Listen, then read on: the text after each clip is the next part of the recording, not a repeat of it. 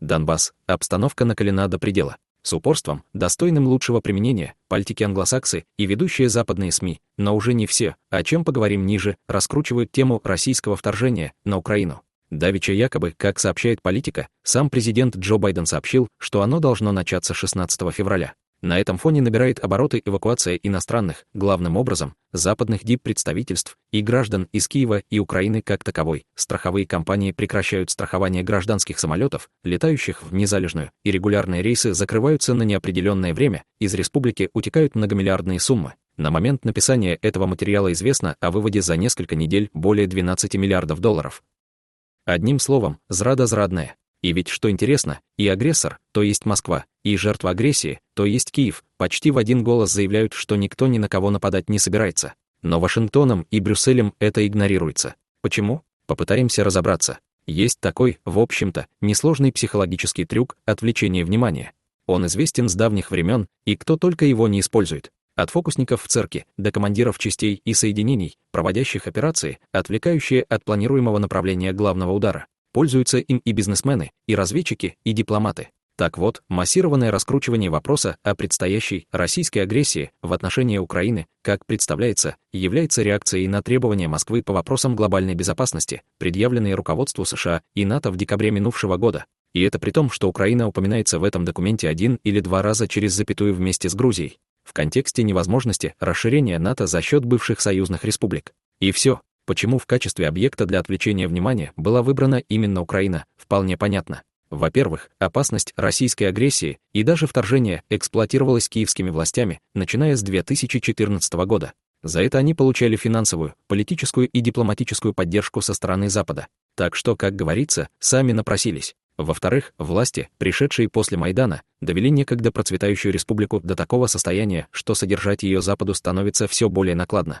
Тем более, в-третьих, свою основную привлекательность для США и НАТО с военной точки зрения, незалежная, потеряла вместе с Крымом. Так что, видимо, пришло время от Украины избавляться, но перед этим, что называется, в последний раз попользоваться, втянув ее в военный конфликт с Россией. А поскольку воевать Москве с Киевом незачем, надо втянуть ее в этот процесс через конфликт на Донбассе, где в настоящее время проживает уже более 700 тысяч российских граждан. Кроме того, столкнув Киев и Москву, Вашингтон вынудит европейцев, если не разорвать совсем, то минимизировать их торгово-экономические отношения с Россией и, в первую очередь, в сфере поставок газа и нефти. Для европейской промышленности, которая просто физически не сможет компенсировать отсутствие российских энергоносителей, а российский газ обеспечивает 40% всех потребностей Старого Света, это будет означать крах. Руководство ведущих стран ЕС это понимает. И, видимо, по этой причине в настоящее время мы видим непрерывный поток визитеров разного уровня, приезжающих в Москву и пытающихся найти хоть какие-либо компромиссы или лазейки, которые могли бы разрядить ситуацию. Что касается Киева, то начавшиеся поставки оружия, прибытие дополнительных натовских инструкторов, а также транш МВФ сперва обрадовали президента Зеленского и его окружение. Однако, когда до них, наконец, дошло, что расплачиваться за все эти пряники придется войной на Донбассе, результат которой несложно себе представить, в Киеве началась истерика, которая продолжается и на момент написания этого материала. Справедливости ради, следует отметить, что сам Зеленский и некоторые высокопоставленные чиновники его администрации пытаются снизить накал страстей, которые раскручиваются Вашингтоном, но из этого ничего не выходит. Те, кто имеет на это возможность, бегут из республики или хотя бы вывозят свои семьи. Обыватели, готовясь к трудным временам, сметают с прилавков крупу, сахар, спички и так далее. По всему видно, что нынешнее киевское руководство уже миновало, как говорят в авиации, высоту принятия решения, когда можно изменить траекторию полета и стремительно движется к военному конфликту на Донбассе, к неминуемому поражению и бесславному завершению своего правления.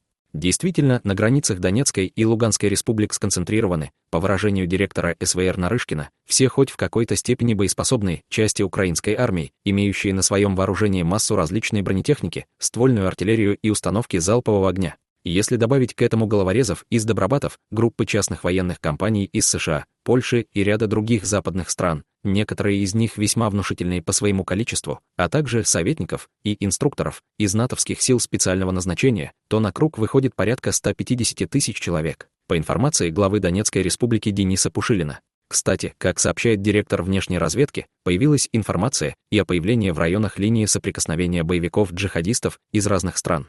Похоже, если вспомнить появление этой, с позволения сказать, публики в ходе недавней войны на Карабахе, это своего рода «привет» от нашего партнера Реджепа Таипыча Эрдогана. Ну да, это так. К слову, пришлось. Этой достаточно разношерстной, но хорошо вооруженной и в подавляющем большинстве обстрелянной массе противостоят порядка 50 тысяч бойцов Донецкой и Луганской республик. Теоретически соотношение 1 к 3 приемлемо для проведения успешной наступательной операции киевскими войсками. Однако в этой связи хотелось бы обратить внимание на некоторые моменты. Во-первых, качество и моральное состояние противостоящих сил. Как отметил Пушилин, без малого 60% защитников Донбасса — это люди, состоящие в ополчении с 2014-2015 годов. Они прошли через Иловайск и Дебальцево и уверены в своих способностях победить врага. Кроме того, участие из них семьи и близкие живут на территориях, подконтрольных в настоящее время Киеву. А это значит, что бойцы не только намерены выстоять, но и морально готовы перейти в наступление.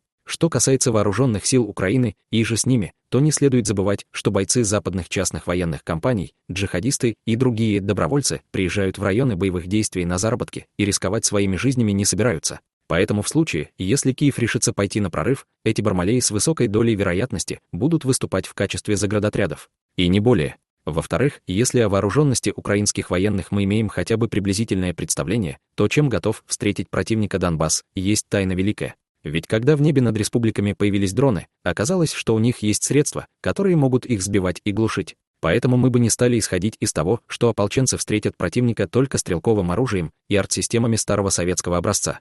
В-третьих, как неоднократно заявляли официальные российские представители, начиная с президента Путина, в случае наступления Киева на республики Донбасса Москва будет вынуждена оказать им военную поддержку. Похоже, в Киеве осознают сложность ситуации, в которой оказалась Украина.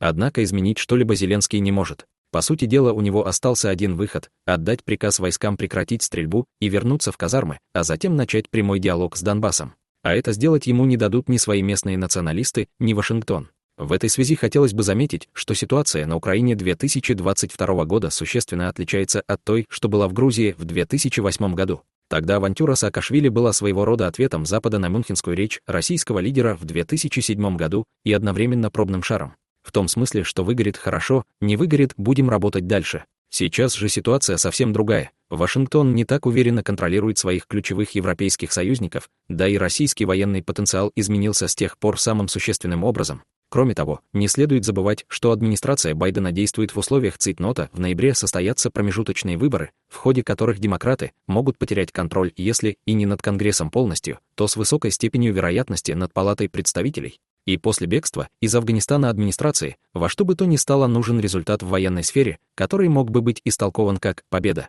Победа над Россией за счет Украины. Причем все это должно случиться до конца апреля-мая, когда избирательные кампании начнут набирать обороты. Поэтому, как бы ни упирался Зеленский, его все равно дожмут, поскольку США, в отличие от Грузии, явно не собирается сохранять Украину как государство. Так что вооруженного конфликта на Донбассе избежать вряд ли удастся. Его вероятность на текущий момент составляет порядка 60-70%.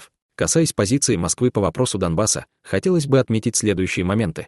Вмешательство России в конфликт незамедлительно осуществится только в случае, если украинские военные перейдут в наступление. Скорее всего, тут можно только предполагать, что будут осуществлены удары с воздуха силами ВКС по массовому скоплению живой силы и техники, благо они буквально сгрудились в районе разграничительной линии, а также объектом инфраструктуры и управления войсками. Также незамедлительно ЛНР и ДНР будут официально признаны российским государством. Что касается обсуждаемого в настоящее время в Государственной Думе законопроекта по этому вопросу, который был предложен КПРФ, то, думается, пока он будет отложен поскольку признание Республик России будет означать ее выход из Минских договоренностей, которые она же и предложила, что повлечет невыгодные для Москвы политические последствия, а также признание республик в настоящее время означает для них существенную потерю территорий, поскольку пока что две трети этих бывших областей Украины находятся под контролем Киева. Что касается оккупации Украины или ее значительной части, то, как представляется, ее не будет. Наводить порядок у себя в стране – дело самих граждан этой республики.